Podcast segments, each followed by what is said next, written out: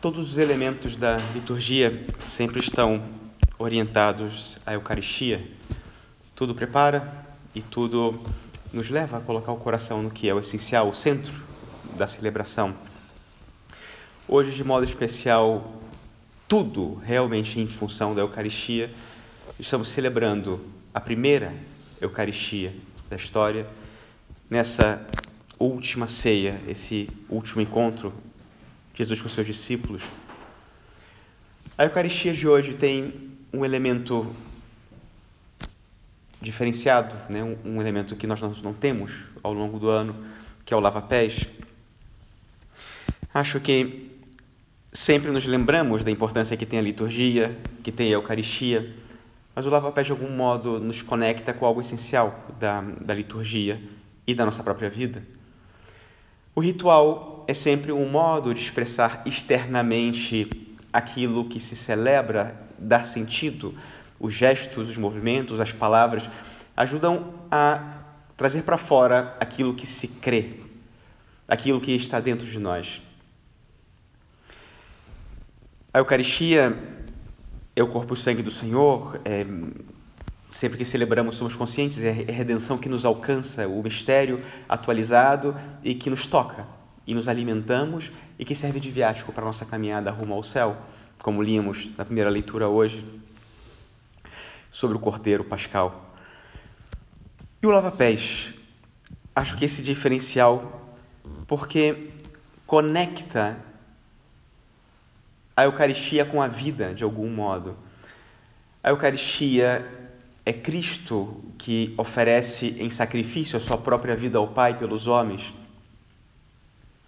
O sacerdote, sempre que celebra a Eucaristia, celebra isso. E é esse o mistério que se atualiza sempre. Mas, se por um lado nós repetimos em cada missa fazer isto em minha memória, em memória de mim, pode ser que por outro nos esqueçamos disso que hoje diz nosso Senhor nesse Evangelho. Se eu, o Senhor e Mestre, vos lavei os pés, também vós deveis lavar os pés uns dos outros. Dei-vos o exemplo para que façais a mesma coisa que eu fiz. Não é possível separar a Eucaristia do lava-pés, no sentido de separar o sacrifício do serviço, do oferecimento da própria vida num ato heróico do sacrifício da própria vida em cada momento do dia. De maneira especial, em relação com o próximo, dentro de uma comunidade e fazendo as coisas simples de cada dia. O número 102 da Ratio diz que, em particular, a Eucaristia é a razão de ser principal e central do sacramento do sacerdócio, cuja instituição hoje nós celebramos. Nascido no momento da instituição da Eucaristia e juntamente com ela, o sacerdote cumpre sua principal missão e ele mesmo se manifesta em toda a sua plenitude quando celebra a Eucaristia. Mas vejam bem, plenitude significa um momento que está conectado a outros. Não significa um momento separado dos outros. É sempre lindo celebrar a Eucaristia, mas seria uma tragédia ser sacerdote só no momento da Eucaristia.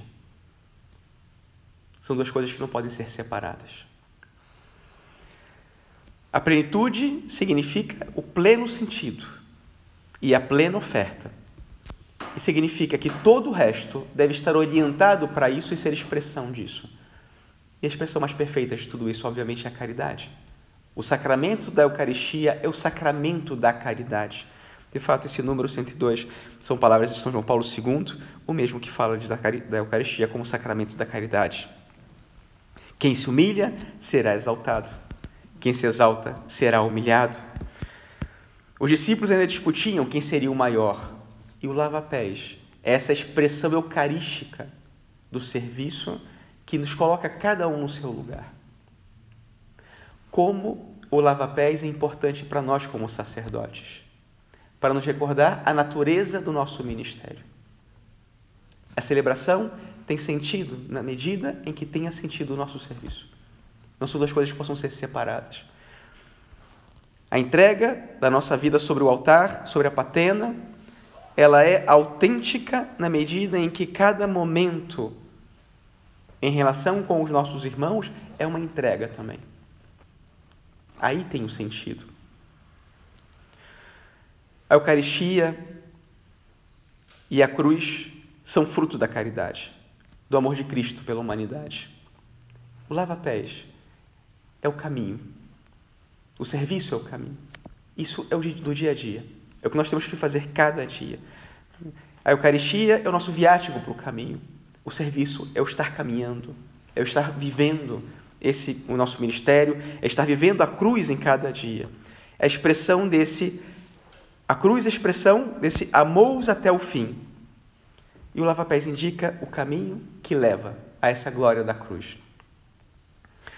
Eu ouvi alguma vez que o, os médicos e os sacerdotes, é, ou o sacerdócio e a medicina, são as duas profissões que as pessoas se acham mais.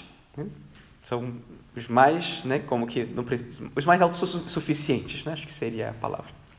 Os sacerdotes e os médicos. Você conhece os médicos e os sacerdotes, graças a Deus há muitas exceções, você fala, é, nós somos terríveis, né? Mas você fala, não tem sentido, deveria ser justamente o contrário.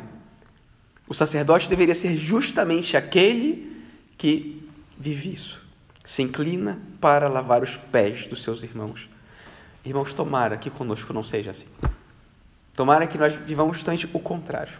E testemunhemos um sacerdócio que deve ser, se nós imaginarmos, como o sacerdócio de Cristo. Esse Cristo, Filho de Deus, capaz de se inclinar diante dos seus irmãos para servi-los e erguê-los.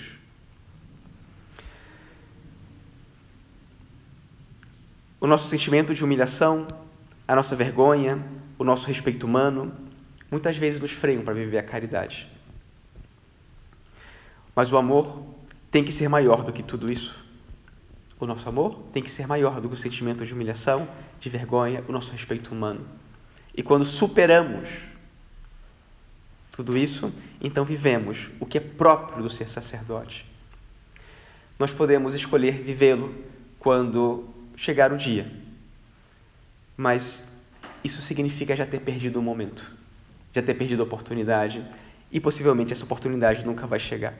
É melhor que vivam já agora essa dimensão do seu sacerdócio, que essa vai ser seguramente a melhor maneira de se prepararem para isso.